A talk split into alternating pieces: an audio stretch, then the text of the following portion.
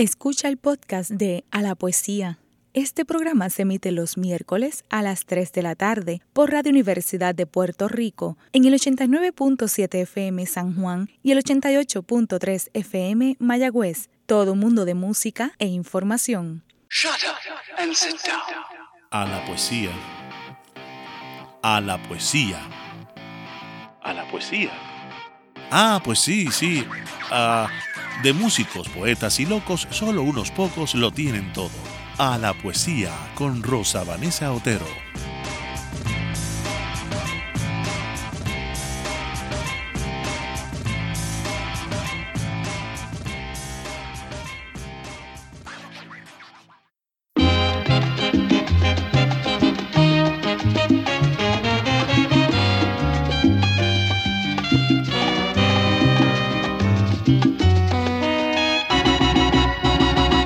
Obituario. Soy un poeta marginal.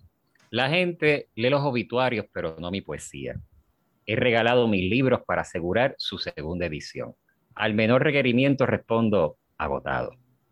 Deberían pasar leyes de equidad literaria que exijan varias horas de atención a los autores. Sugiero colocar poemas en la sección de sociales o dentro de los anuncios comerciales. Si alquila poeta, lavo plato, escribo o mejor aún, que nos publiquen al lado de los muertos. Antipoeta ha fallecido. Y a continuación, algunos de mis versos, o mejor, Iván Collazo no acaba de morirse. Fecha de nacimiento 1975. Fecha de defunción hasta nuevo aviso. Sus familiares y amigos desconsolados ruegan al Señor que deje de escribir. Muy buenas tardes, mis queridos amigos y amigas de A la Poesía. ¿Cómo están? Les saluda Rosa Vanessa Otero, aquí en la nueva temporada de A la Poesía, después de un verano de descanso. Esa voz que escuchan es de Iván Collazo, también conocido como Iván y Vienen, y no se detienen. Y no se detienen, yo. Él es el autor de estos libros que les voy a mencionar en un segundo Lenguilargo y otros extras, publicado en 2013. Poemas peores, reedición. ¿Eso es parte del título, Iván? ¿O es que lo reeditaste? Es que lo iba a reeditar y yo creo que eso quedó como que en el limbo. Bueno, pero vamos a darle crédito. Poemas peores, por eso fue que se quedaron sin, sin reeditar. Eh, sin reeditar. 2014. Y Radio Bemba, que es el que se acaba de publicar y es el que nos trae aquí. Iván es además profesor en la Pontificia Universidad Católica de Ponce, donde da cursos de política y también tiene un segmento de radio en la emisora Éxitos 1530 en Utuado. Esto de Utuado es importante, él es de Arecibo, pero reside en Utuado. Y el segmento se titula Contacto Histórico.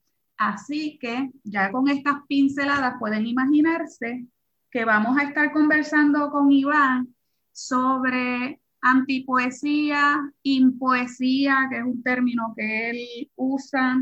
Vamos a hablar de poesía política también, ese interés suyo por la historia. Todo eso lo vamos a ir mezclando y como es un lenguaje largo, dicho por el propio título de uno de sus libros, pues el micrófono está abierto para que él nos explique cuál es su trabajo y que disfrutemos también los poemas. Bueno, Iván, con esa introducción vamos a comenzar esta conversación. ¿Por dónde quieres comenzar? ¿Por el libro que estás ahora mismo presentando o quieres irte al pasado ya que eres historiador? Antes que nada, ¿verdad? Saludos y, agradezco tu gentileza de invitarme aquí a la, a la, poesía, que hoy será a la impoesía o a la antipoesía, eh, según sea el caso. Yo pues no, no, quiero asumirme como historiador porque eso después me crea problemas con la gente que se asume como tal. Eh, tampoco quiero entonces pues colocarme el título de poeta y de antipoeta porque supone pues a su vez un canon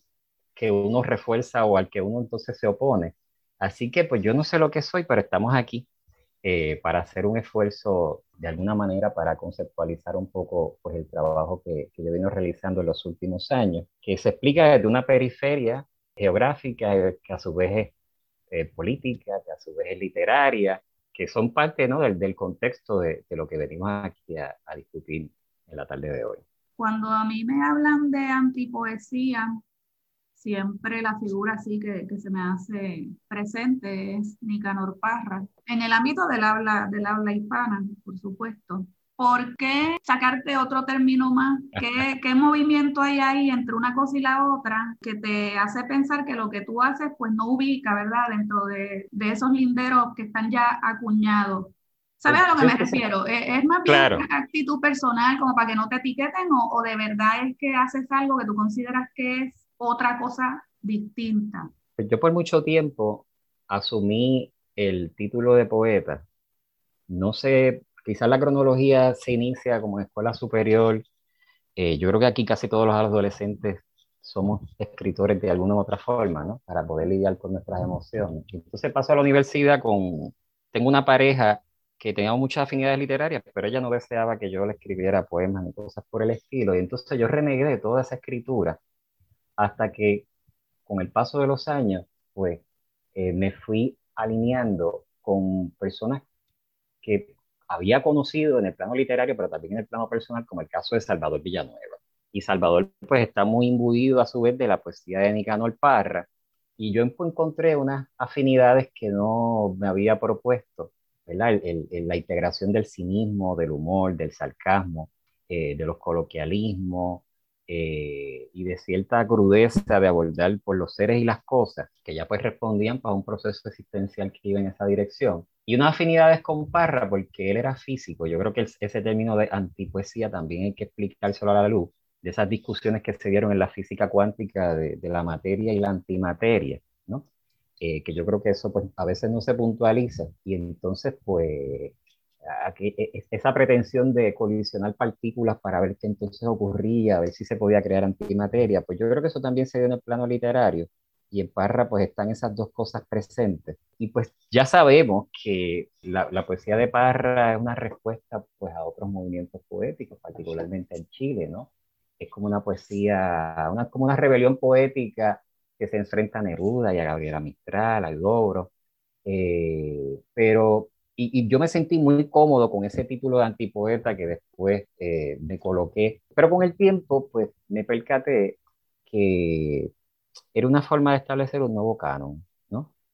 Tú supones lo que es la poesía y entonces elaboras algo en contra de la misma. Y pues yo no quería caer en ninguno de los dos esquemas, eh, porque me parece muy arbitrario que alguien eh, con mucha autoridad se dé a la tarea de definir qué es la poesía, qué no lo es, qué es la antipoesía. Y pues yo no quería caer en esos, en esos juegos, ni que nadie me negara o me concediera títulos que no estaba buscando. Y el compañero Jonathan Berríos, que sé que lo tuviste aquí en este espacio, eh, y que es una persona que yo admiro por muchas razones, pues él, él se ha dado la tarea de elaborar este concepto de la impoesía, que me parece muy próximo a la antipoesía, pero él pues precisamente pues, se da la tarea de colocar de relieve que es una imprudencia dentro de esta gestión lírica. Y pues me siento más cómodo pues colocándome como un imprudente que tiene la osadía de escribir en vertical, refraseando a, a, a Parra. Y pues nada, colóquenme el nombre que quieran, ¿verdad? Me asumo como un palabrista imprudente, si es que cabe el término. Muy bien, muy incordio. Sí, en el mejor de los casos. Yo creo que debemos ir este, alternando la conversación con algunos de los textos. Ahora les voy a llamar textos, para no llamarle ni poemas, ni poemas, ni antipoemas. ¿okay? Me gusta eso. Sí, los textos. Yo tengo uno aquí marcado, voy a leerlo, andropausia prematura. En este instante, si mi memoria y el registro civil no fallan, tengo 29 años. Por la solemne falta de solemnidad y esta cara sin prisa, podría pensar que he madurado. Ya no importa Borges, ni su preciso perfil de plata, ni sus plagios bien pulidos, pues ya no le doy a la nostalgia, ni se me nublan los nudillos, y me acuesto en mi desnudo, que es como decir mi diván de turno. Atrás quedó la cara dura, porque indignarse es un espanto, y cada vez adoro más a los livianos. Tendré a fondo algunos años para luego tener que explicarme y solo resta escribir a diario, mentir a diario, inventarme y reinventarme y maldecirme y besarme en un mismo acto para entonces publicar mis evangelios más logrados. A este paso que voy ya no espero por nadie. Y la luna es un botón, un simple botón que brilla, un ombligo celeste nada más, nada especial precisamente. Atrás también quedaron esas fotos que son un crimen. Aquí ahora tengo esta nómina de huesos, cicatrices en el rostro, metales por dentro, amantes etéreas, episodios de piel en mi cabeza, libros a salvo y tantos perdidos, demonios de esquela y ángeles finitos. En este instante, a mitad del juego, de pronto recordé un diálogo sofista en una clase repleta de silencios, donde pude comprender que todo pasa. Y al crecer más breve, se te hace el tiempo, pero nada escapa sin algunos beneficios.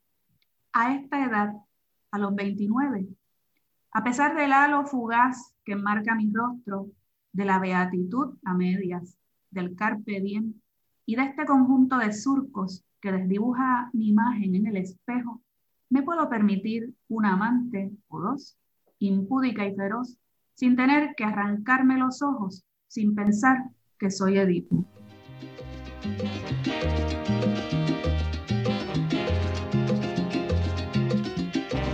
Ese poema tiene sus elementos líricos. Había conservado algo de eso. Sí.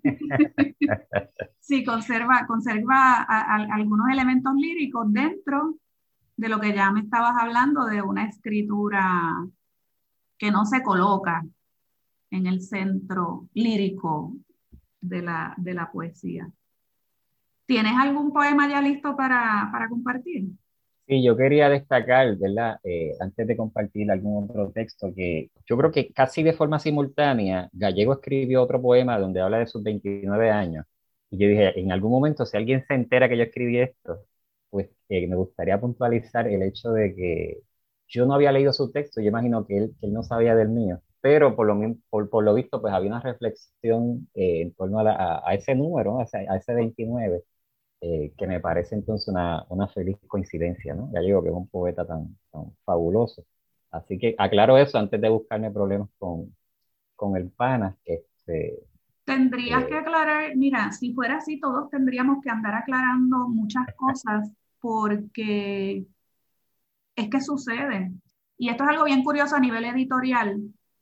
Hay veces que, claro, el primer poeta que logró publicar su libro queda como el primero que trató X tema o X motivo, pero tú pudiste haber escrito sobre lo mismo. Lo que pasa es que no lograste publicar tu libro antes que la otra persona y luego sale tu libro y dicen, ay, mira, es que está dialogando con, con, el poema de fulanito que salió hace tres años. Mentira, el tuyo tú lo escribiste a lo mejor diez años antes que el otro, pero son cosas que suceden. Así que, recibo la aclaración, pero sinceramente pienso que en este mundo de las ideas eh, muchas cosas se, se, toman así, están como en el aire. Claro, yo pienso que las musas son poliamorosas, entonces pues se van con uno, con otra, u otro, u otra, dependiendo el, que le dé el break, ¿no? Sí. Este, eh, de que ellas afloren de alguna manera. Así que en función de eso voy a leer un poema bien pequeño, o un texto bien pequeño. Carta al poeta Salvador Villanueva. Estimado Salvador, llevo años plagiando tu obra. No fue mi intención, aunque parezca lo contrario. Siempre podrás escribir un poema en el que me expreses tu desprecio. También lo plagiaré. Te admira siempre el discípulo. Vamos a hablar un poquito de la parte política de, tus textos. Aquí hay un poema bien breve el humor es otra cosa que está muy presente. Este se titula Dislexia. Ex marxista que confunde izquierda con derecha. Yo considero que aquí se ha dado un divorcio, o se ha pretendido realizar un divorcio del arte y de la política, que también responde a una especie de canon que quiere que se confeccione, ¿no? Una, una estética antiséptica, eh, libre de, no sé, de, de, cualquier tipo de impureza. Y me parece que eso es muy sospechoso, ¿no? Porque en el fondo podía responder pues a unos intereses políticos que quieren que precisamente la política no esté en, en, el texto, no esté en la pintura, en la escultura, en el teatro. Y claro, yo creo que por un lado entiendo la preocupación de algunos sectores de que eh, el arte no se convierta en un panfleto, una mera propaganda de algún grupo, algún, algún personaje, algún partido político, pero eso no implica que la gestión artística tenga que ser descomprometida, ¿no? sino que estamos insertados en un ámbito que en efecto hay conflictos políticos y hay muchas injusticias y eso pues no tiene por qué estar eh, ausente en, en la poesía antipoesía o impoesía. Y pues como yo, se supone que sea profesor de, de dicha materia, ¿verdad? Te aclaraba ahorita que, que yo soy profesor de política, no de politiquería, porque también uno de los problemas que a veces uno enfrenta cuando enseña este tipo de cosas es que puede suscitar sospechas, ¿no? Que exactamente es lo que tú enseñas, a quién estás promoviendo. Y pues es simplemente otro espacio crítico para uno pues abordar pues lo que es la vida y el día a día. Y pues eh, desde esa perspectiva, pues yo procuro de que esas pasiones e intereses pues también estén en mi proceso eh, de, escritura. O sea, que está, eh, la política está ahí como, está el erotismo, como está pues cualquier cosa que, que nosotros pues asumamos en nuestra vida cotidiana. Quiero leer un texto que tiene mucho de política, pero mucho también de tu visión acerca de precisamente de los poetas o las poetas. Eh, convocatoria. Se abre plaza de empleo para los poetas que residan en todo el archipiélago, islas y callos adyacentes incluidos.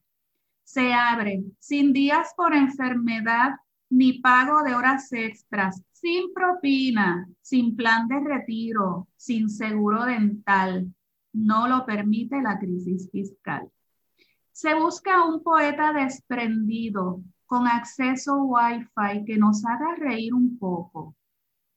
Se busca sin derechos de autor, prohibido enfermarse, acostarse muy tarde, escribir versos a medianoche, prohibido sufrir a oscuras, sufrir oscuro, pulular ad honorem, especular abismos.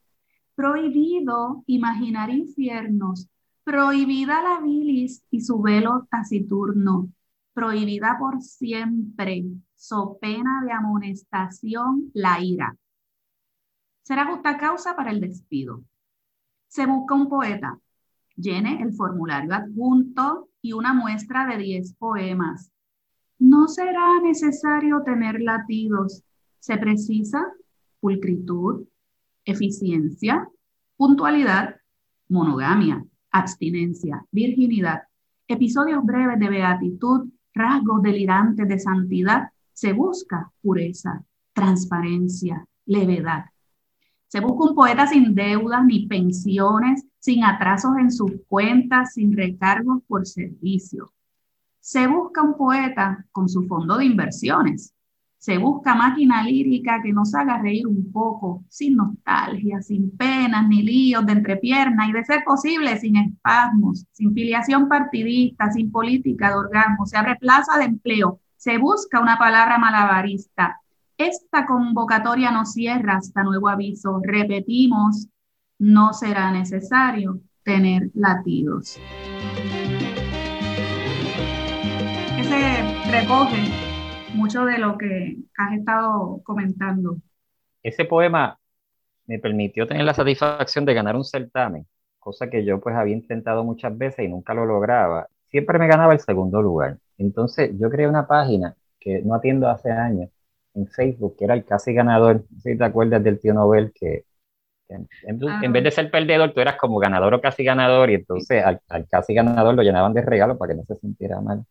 Y entonces en cada certamen que yo participaba decía en segundo lugar y yo pues me levantaba automáticamente sin saber lo que venía y usualmente decían iban Collazo. Y yo dije, esto tiene que cambiar. Hasta que entonces pues la pegué con ese poema y después con otros tantos y, y tan pronto pues logré el cometido, pues dejó de interesarme a participar en certámenes, como que ya había hecho el ego trip en esa dirección precisamente porque también este, caí en cuenta que era una forma de, tener el aval o la complacencia de unos críticos que tienen unos criterios y si son pues otros los jurados pues pueden tener otros, otros resultados, ¿no? Esta, estos dictum, así que eso es un poco el trasfondo, ¿no? De, de lo que implicó ese poema para mí hace ya más de 10 años. Oye, la lectura poética la estoy haciendo yo. Tú tienes que leer ahora uno de, uno de los textos. ¿Tú quieres leer 30 copias? 30 copias. Este a mí me gusta mucho porque sigues insistiendo en este tema de el mundillo editorial y, y todo eso unido a la realidad social, ¿verdad? Que estamos experimentando no solamente en Puerto Rico, sino de manera global. Esa conjunción que haces me gusta mucho, que es la, la situación social general que estamos experimentando todos y cómo, ¿verdad? Los poetas o los escritores en general están también metidos en ese, en ese rollo. Para los que, las personas que nos están escuchando, ese texto forma parte del segundo libro. Correcto, de Poemas Peores. Que supuestamente se reeditó, pero entonces él nos aclara que nunca salió. Muy bonito. Parte del juego también.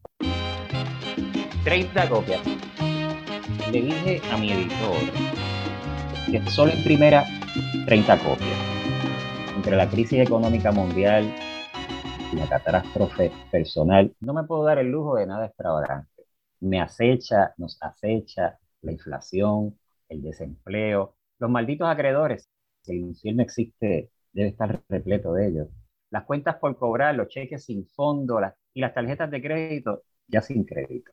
Le dije a mi editor que no insistiera, 30 copias, una para cada poeta que rompiendo con los esquemas del capital perdieron sus ganancias regalando sus poemas. Le dije 30, un libro para mi padre y para mi madre, solo uno para ambos, y así salvar el planeta, los árboles y todo papel posible. Que no hay quien viva de este modo.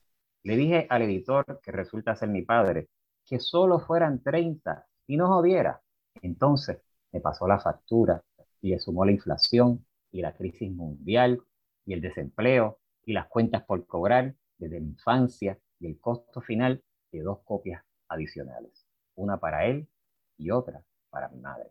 ¿Cuán importante es el humor en la poesía en un momento como este? Pues yo creo que es fundamental en términos de que podría constituir una estrategia de supervivencia. Lo que ocurre es que no todo el mundo tiene presas para acogerse la vida menos a pecho.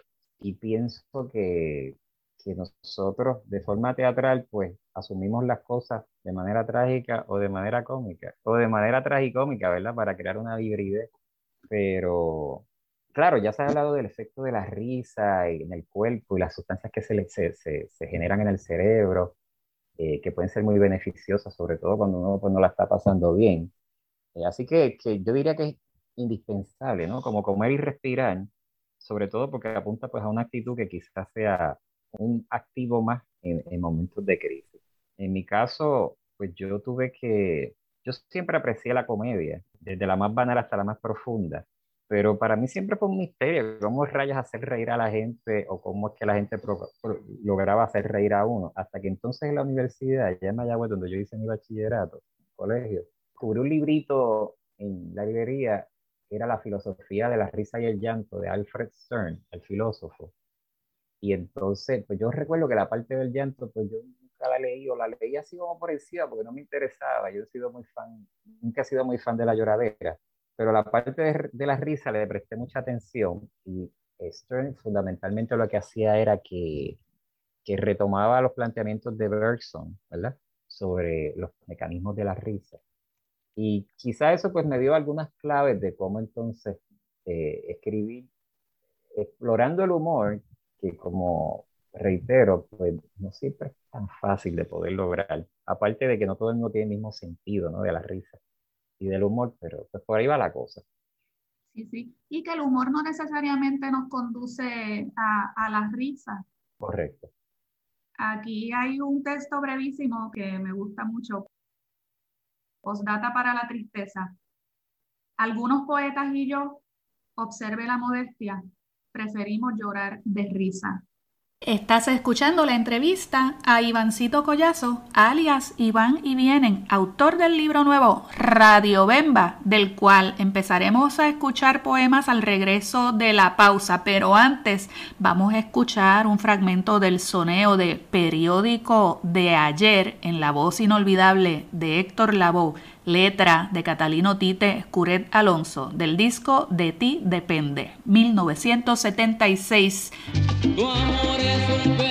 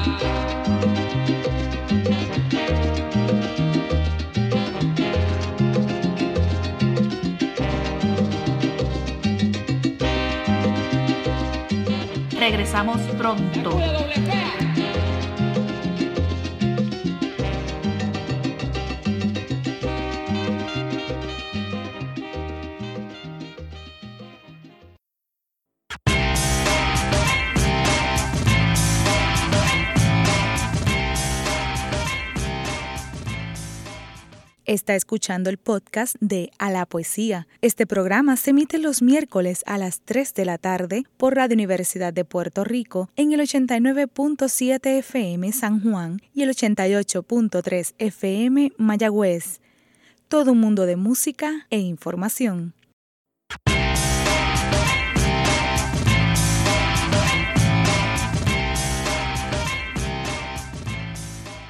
De vuelta en A la Poesía, ¿qué tal si escuchamos la reseña de Mario Antonio Rosa al libro Radio Bemba de Iván Collazo?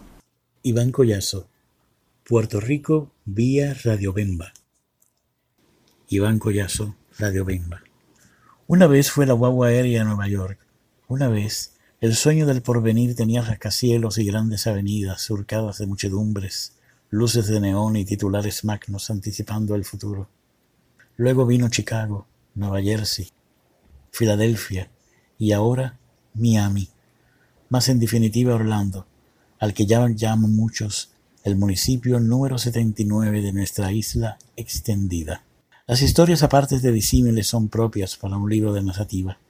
Ahí la búsqueda del dólar redondo que nos sacará del hambre, de la necesidad, el caos o la incertidumbre. Allá nos salvará el finísimo sistema capitalista, casi deidad, y redentor de tantas almas circundantes. Así ha sido en las últimas décadas, y parecerá eterno, pero siempre es la salida.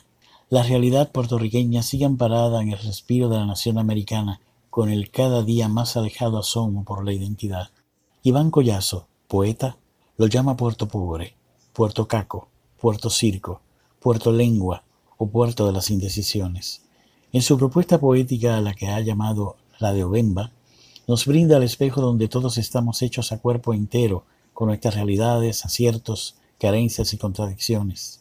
Puerto Rico mayúsculo de la dependencia o cuponería, asiduo del buen dormir, o creyente de la nave sin rumbo que echamos a navegar con los ojos, sin el mañana.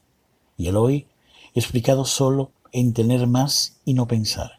País de contrastes, este Puerto Rico de Radio Bemba, discurso de la antipoesía, discurso trueno, discurso perplejo, discurso honesto, verdadero, texto brillante donde se presenta la catarsis boricua en presencia y expresión, texto del drama puertorriqueño de todos los días vividos y esfumados hacia lo incierto.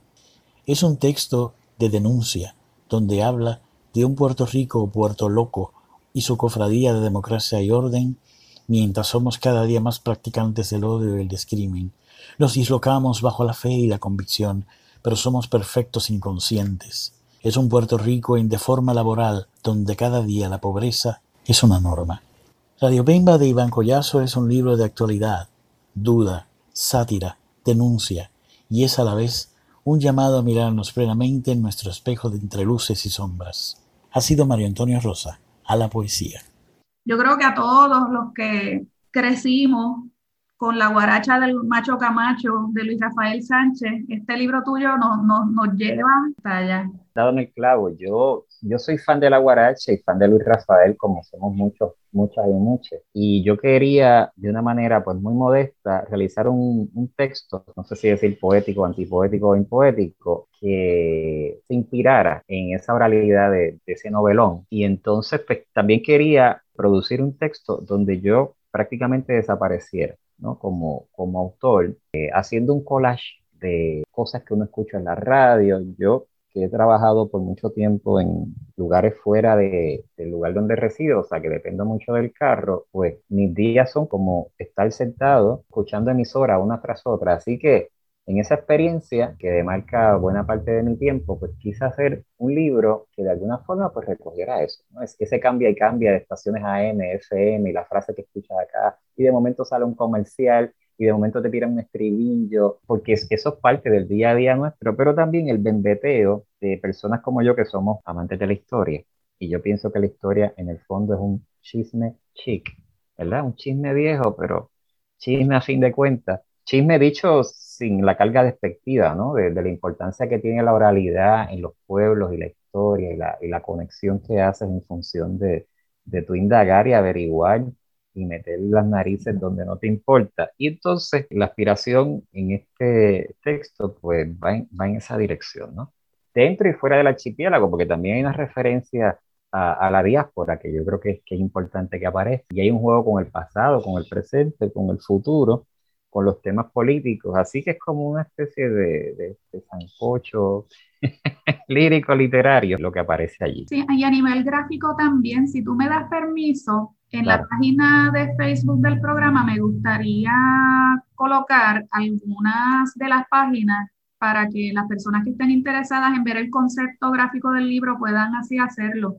Aquí está el crédito de tu diseñadora, Victoria Miranda Enríquez. El libro tiene esos elementos gráficos importantes que forman parte eh, integral de, lo que tú estás queriendo expresar aquí. Vamos a empezar a leer de Radio Bemba. Vaya, esto es Radio Bemba, Radio Bemba, Radio Bemba. Un saludo, Puerto Rico. Son como las dos y pico aló, aló. ¿Quién habla y de dónde? Puerto Rico, bien rico, es la isla del encanto, del espanto, del encanto espantado, del espanto encantador. Sáqueme de aquí, auxilio, pero también, favorín que voy, la isla me está llamando. ¡Huepa! Esto es Radio Bemba, Radio Bemba, Radio Bemba. Transmitiendo desde Puerto Chiquito, Puerto Colony, Puerto Cupones, Puerto Yales, Puerto Welfare, Puerto Mantengo, Puerto Caco, Puerto Circo. En Puerto Lengua hay boricuas que hablan inglés, puertorros que no hablan español y guainabitos en su propio dialecto. Aquí un avión es una guagua aérea que viaja por encima de nuestro pobre puerto, tan pobre, pobre. Aquí el hambre se hace la desentendida, el hambre toma un avión de dos horas hasta Orlando, el hambre se mitiga en Tampa con nubes de algodón y montañas rusas. Welcome to La La Land. Bienvenidas, bienvenidos. Aló, alá, ala, jala, jala para allá, jala y empuje. ¿Esto es Puerto Rico? En Puerto Espanto, un mofongo es un soneto, pero hay escritorcitos que leen así bien pendejito como si supieran y no se dan cuenta que esto es un sal para afuera, de aquí para allá, las maletas, fotos viejas, pan sobao, que estar en New York también es rico pero un poeta en York rico es senda jodienda, un frío pelú repleto de pics, un frío hasta el ñu, Julia Burguesiano. York es rico, New York también es Puerto Rico, Puerto Pietri, bien far from viejo San Juan. Vaya, pretende y pasa charlatán. Aló, aló, esto es Radio Bemba, esto es Radio Bemba, esto es Radio Bemba. ¿Quién me habla y de dónde? No joda, N, que esto no es un poema, que esto es un antipoema, que la poesía, whatever that means, es nuestra embajada. No fastidie. Aló, aló. ¿Quién jode y de dónde? Interrumpimos la programación para un aviso del Departamento de Salud sobre una plaga maligna extendida en la población. La envidia mata. Vacúnate. Vaya, esto es Puerto Pobre, Puerto Jodido, aquí, a vuelta redonda. Es un decir, todas las vueltas son circulares. Pues aquí, en la misma calle, en la misma ruta de la Bemba, está la Catedral Católico Apostólico Romana y por allí cerquita acechando están los metodistas. También acechan las aleluyas, patas peludas, las botánicas, los mejunjes y filtros de amor, los testigos de Jehová, las testigos, los santeros babalaos, el templo judío, los musulmanes, la logia masónica, los rosacruces y el centro espiritista. La gente va a uno y otro lugar que va a Silón. Salen de misa y se dan baños de hierbabuena. Vivir en Puerto Pobre es la herejía, vivir en Puerto Judío es un vacilón. Bueno, ese era un fragmento porque esto tiene un, un fluir continuo, ¿verdad? Si, si estoy este, comprendiendo bien el concepto, eh, como está vinculado con la oralidad y el performance que puede ser el trabajo de los locutores de radio, pues va así dando, dando saltos. Curioso porque cuando originalmente yo le sometí el texto a, Victoria, la artista gráfica, ella me dijo, tienes que decirme dónde empiezan y dónde terminan los poemas, ¿verdad? Y yo le dije, no, es que es un, un solo poema, ¿no? Precisamente porque la transmisión radial es, continua, es un flujo. Y entonces, pues la persona que tenga la oportunidad de leerlo, de escucharlo, pues ver, puede verlo de esa manera, ¿no? Un, un texto que se puede leer desde cualquier parte y regresar, y entonces se puede asumir como, como un todo que ni empieza ni acaba, ni termina.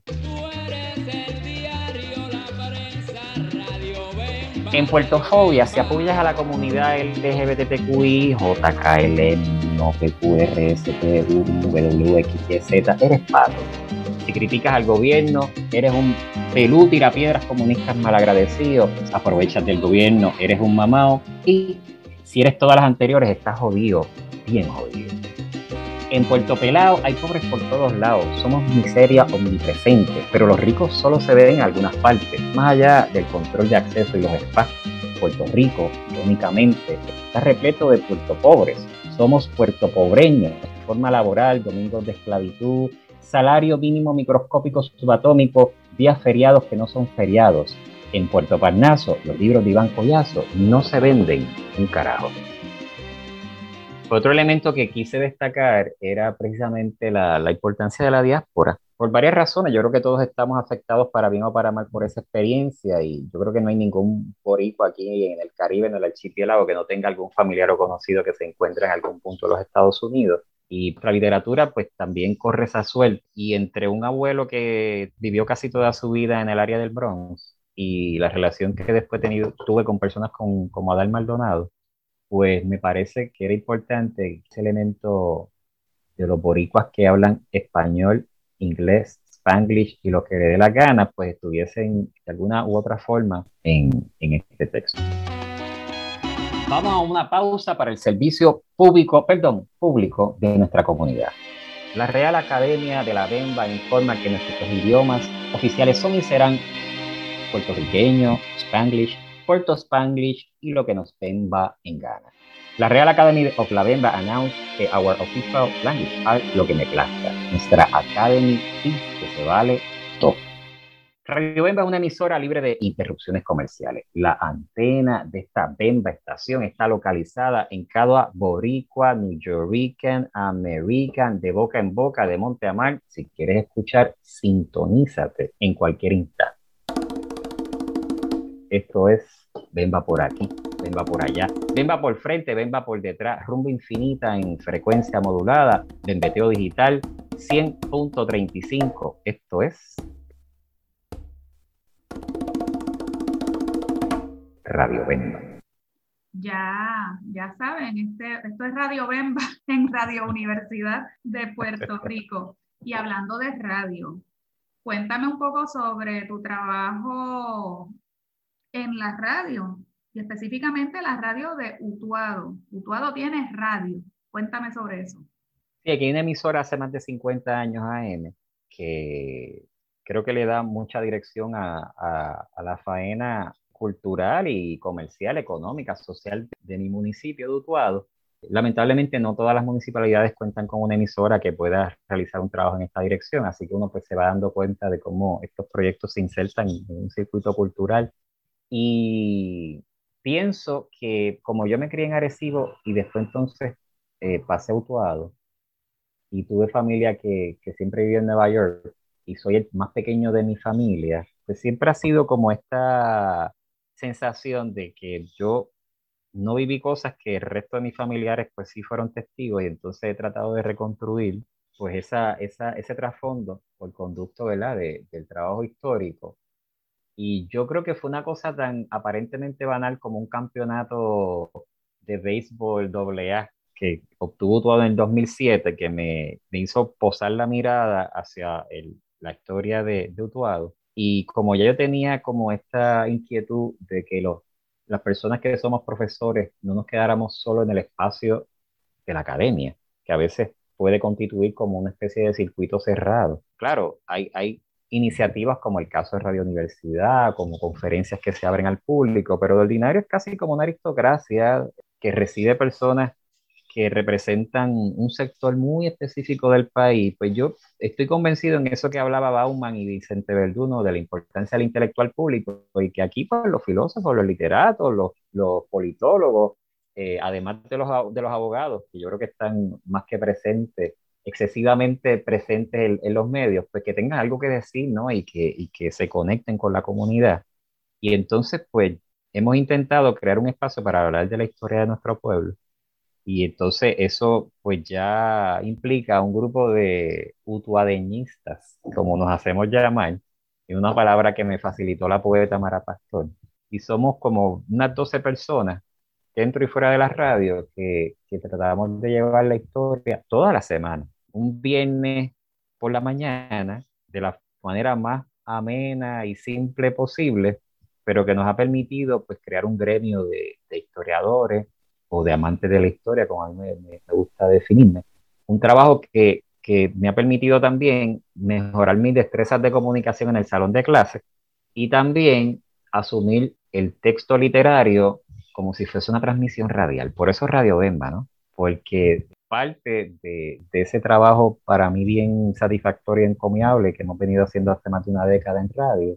Y ya pues salgo por ahí, la gente me reconoce por la voz, que no es la voz más ideal para radio, porque yo pensaba que tenía un voz y cuando me escuché yo dije, pero qué desastre es esto, porque yo no tenía ninguna noción ¿no? De, del mundo de las comunicaciones y del arte que supone todo esto, y las inflexiones y las muletillas que entonces uno va utilizando, pero pues por ahí este, hemos seguido haciendo este esfuerzo que, y con esto cierro, ¿verdad? Siempre tuve en mente que tenía que ser consistente, o sea, que pasaran los años y se mantuviera un segmento de la historia local con personas que, que, eran historiadores profesionales y otros no tanto, para beneficio de, de, la comunidad y bajo la premisa muy democrática de que la historia es de todos, todas y todos y que siempre, pues, por mínimo que sea, cualquier persona tiene algo que aportar en esta dirección. O sea que debo pensar que en ese abanico de personas que invitan hay hasta personas de los barrios y todo eso que tienen ese conocimiento acumulado eh, de la observación, la experiencia, y que suelen ser las que mejor conocen esa microhistoria que es tan, tan deliciosa, ¿verdad? Cuando uno escucha esos, esos relatos. ¿Te has planteado publicar alguna edición relacionada con ese contenido que se genera de tu, de tu segmento? Sí, mucha gente me lo ha planteado. ¿verdad? Eh, por, por, precisamente la pertinencia que tiene esa oralidad. Recuerdo un maestro de agricultura que llevé, tuve que repetir su visita en tres ocasiones porque la gente quedó fascinada porque la agricultura es cultura en, en última instancia y la gente pues se siente más de cerca a ese tipo de, de narrativa que los toca, ¿no? De cerca. Y de hecho, en las ocasiones donde hemos tenido que hablar de algún evento del pasado de, de, de Utuado, pues se nota mucho más auténtico cuando hablamos desde nuestra experiencia personal que en comparación cuando citamos textos y fuentes y cosas por el estilo. Eh, pues a mí me han hecho el acercamiento en, en, varias ocasiones de que eso se transforme en libro.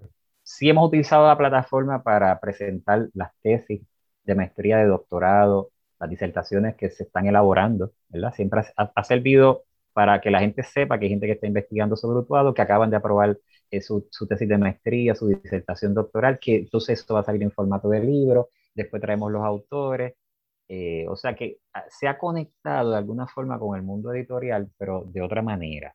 Yo no descartaría pues pasar eh, este contenido al formato de libro, pero creo que me estoy convenciendo de que la oralidad tiene una agilidad mayor, ¿no? no, no quiero descartar la existencia del libro, pero sí, en mi filosofía bembetera, pues entender que quizás el, la oralidad tenga como que la de ganar, en términos de que para adquirir un libro, pues obviamente hay que gastar dinero, tomar un tiempo, pero para escuchar, pues la cosa es más maleable y más accesible.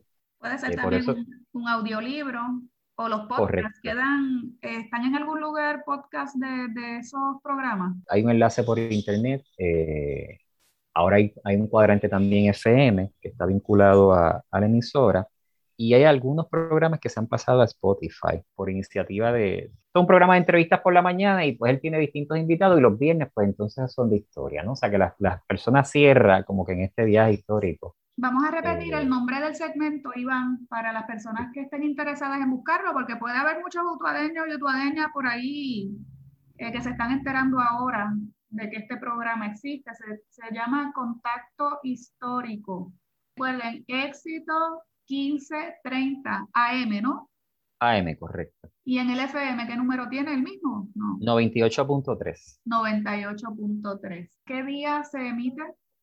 Los viernes de 6.30 a 8 de la mañana, así que tenemos hora y media para hablar, para hablar de la historia de nuestro pueblo, que es bastante curioso, ¿verdad? Si en algún momento pues, me, me conceden el privilegio de, de escucharme, pues yo, mi apellido es Collazo y casi todos los anuncios son de negocios de gente con el mismo apellido. Entonces, a, veces han pensado que es que me están haciendo la cama, que hay una payola, y yo creo que son collazos que no tienen ningún tipo de vinculación con mi persona, pero dato curioso y que también pues quiero, quiero aclarar por si fuese el caso de que alguien pues, tenga la misma impresión.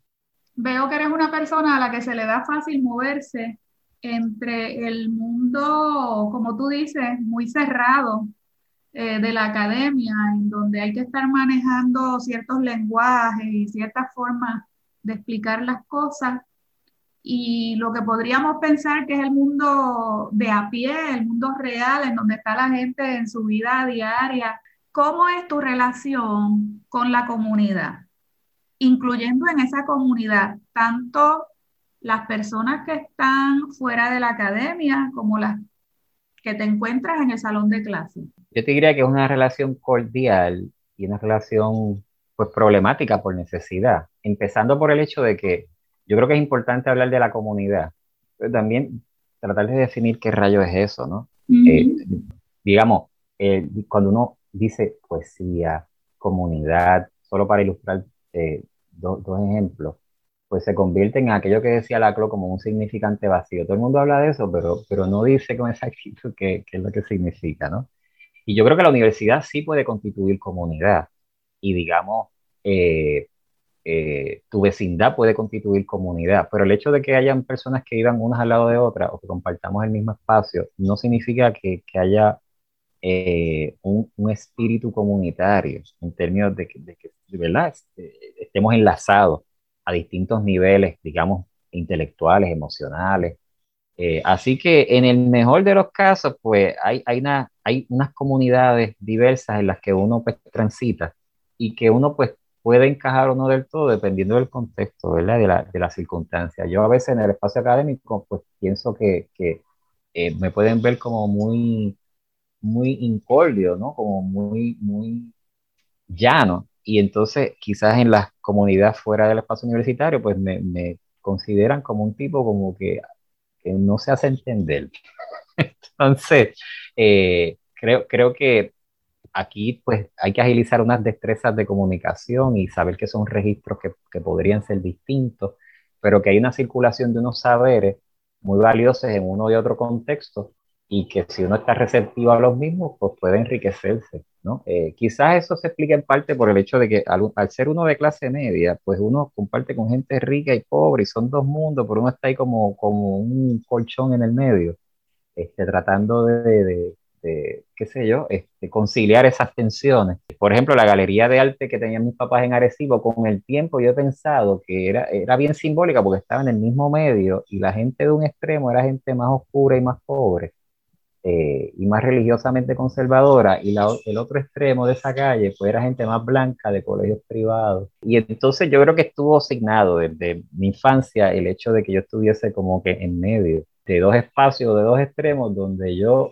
pues podía transitar, pero no, no pertenecía del todo ni a uno ni a otro eh, lugar, ¿no? Y eso me pasa con la academia. Medium. eres el medium. Sí, como un medium, como un espiritista también, ¿verdad? Para, para también utilizar ese otro, otra dimensión de ese texto, ¿no? Como un intermediario, ¿no? Me, me siento, yo que, yo que estudié leyes y no me gustó ese mundo, siempre le digo a mis estudiantes que la palabra abogado viene de apocatus, ¿no? El que habla por otro. Y entonces tú abogas por algo, pero también eres interlocutor.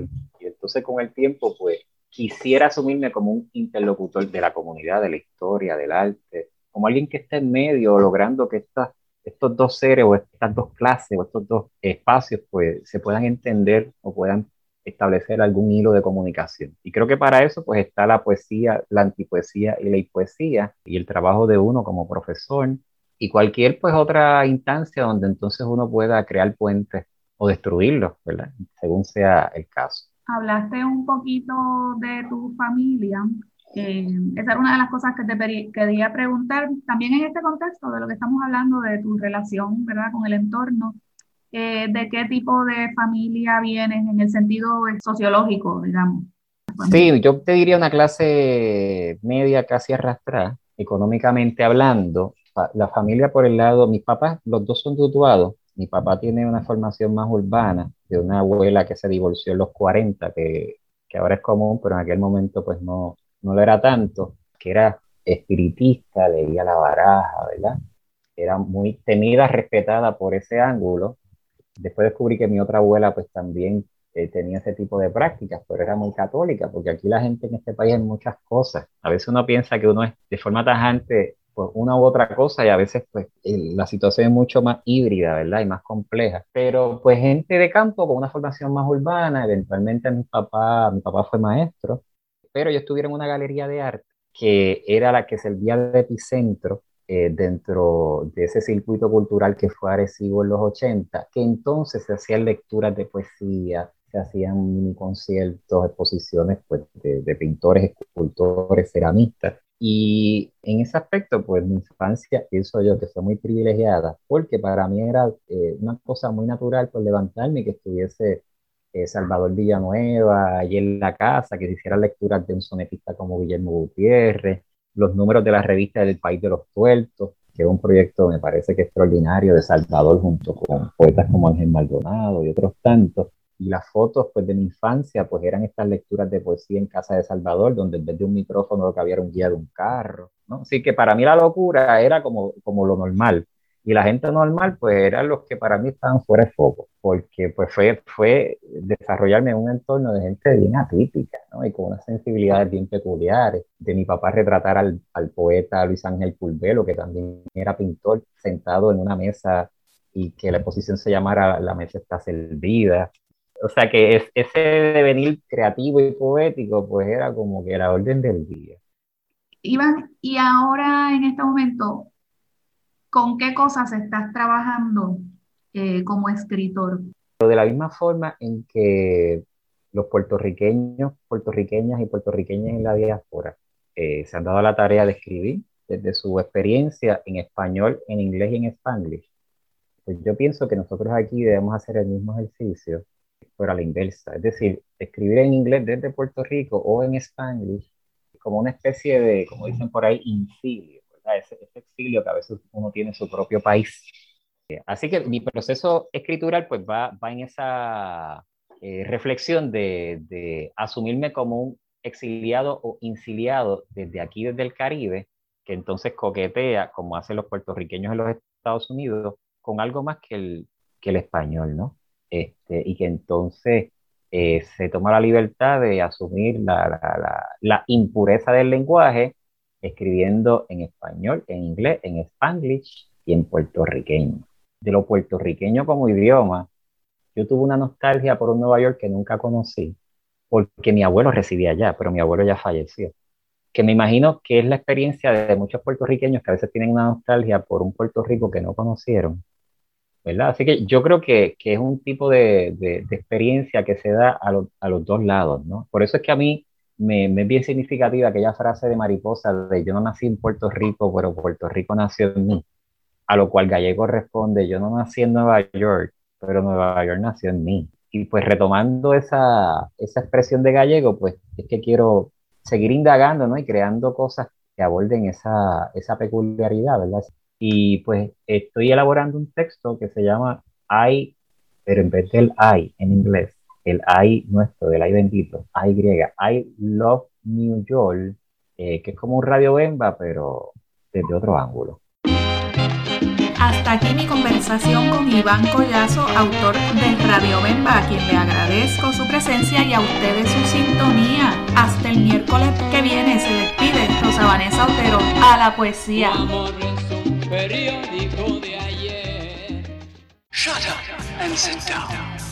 A la poesía levanta el vuelo hasta el próximo miércoles a las 3 de la tarde por Radio Universidad de Puerto Rico. A la poesía con Rosa Vanessa Otero. Acaba de escuchar el podcast de A la Poesía. Le invitamos a que nos sintonice los miércoles a las 3 de la tarde por Radio Universidad de Puerto Rico en el 89.7 FM San Juan y el 88.3 FM Mayagüez. Todo un mundo de música e información.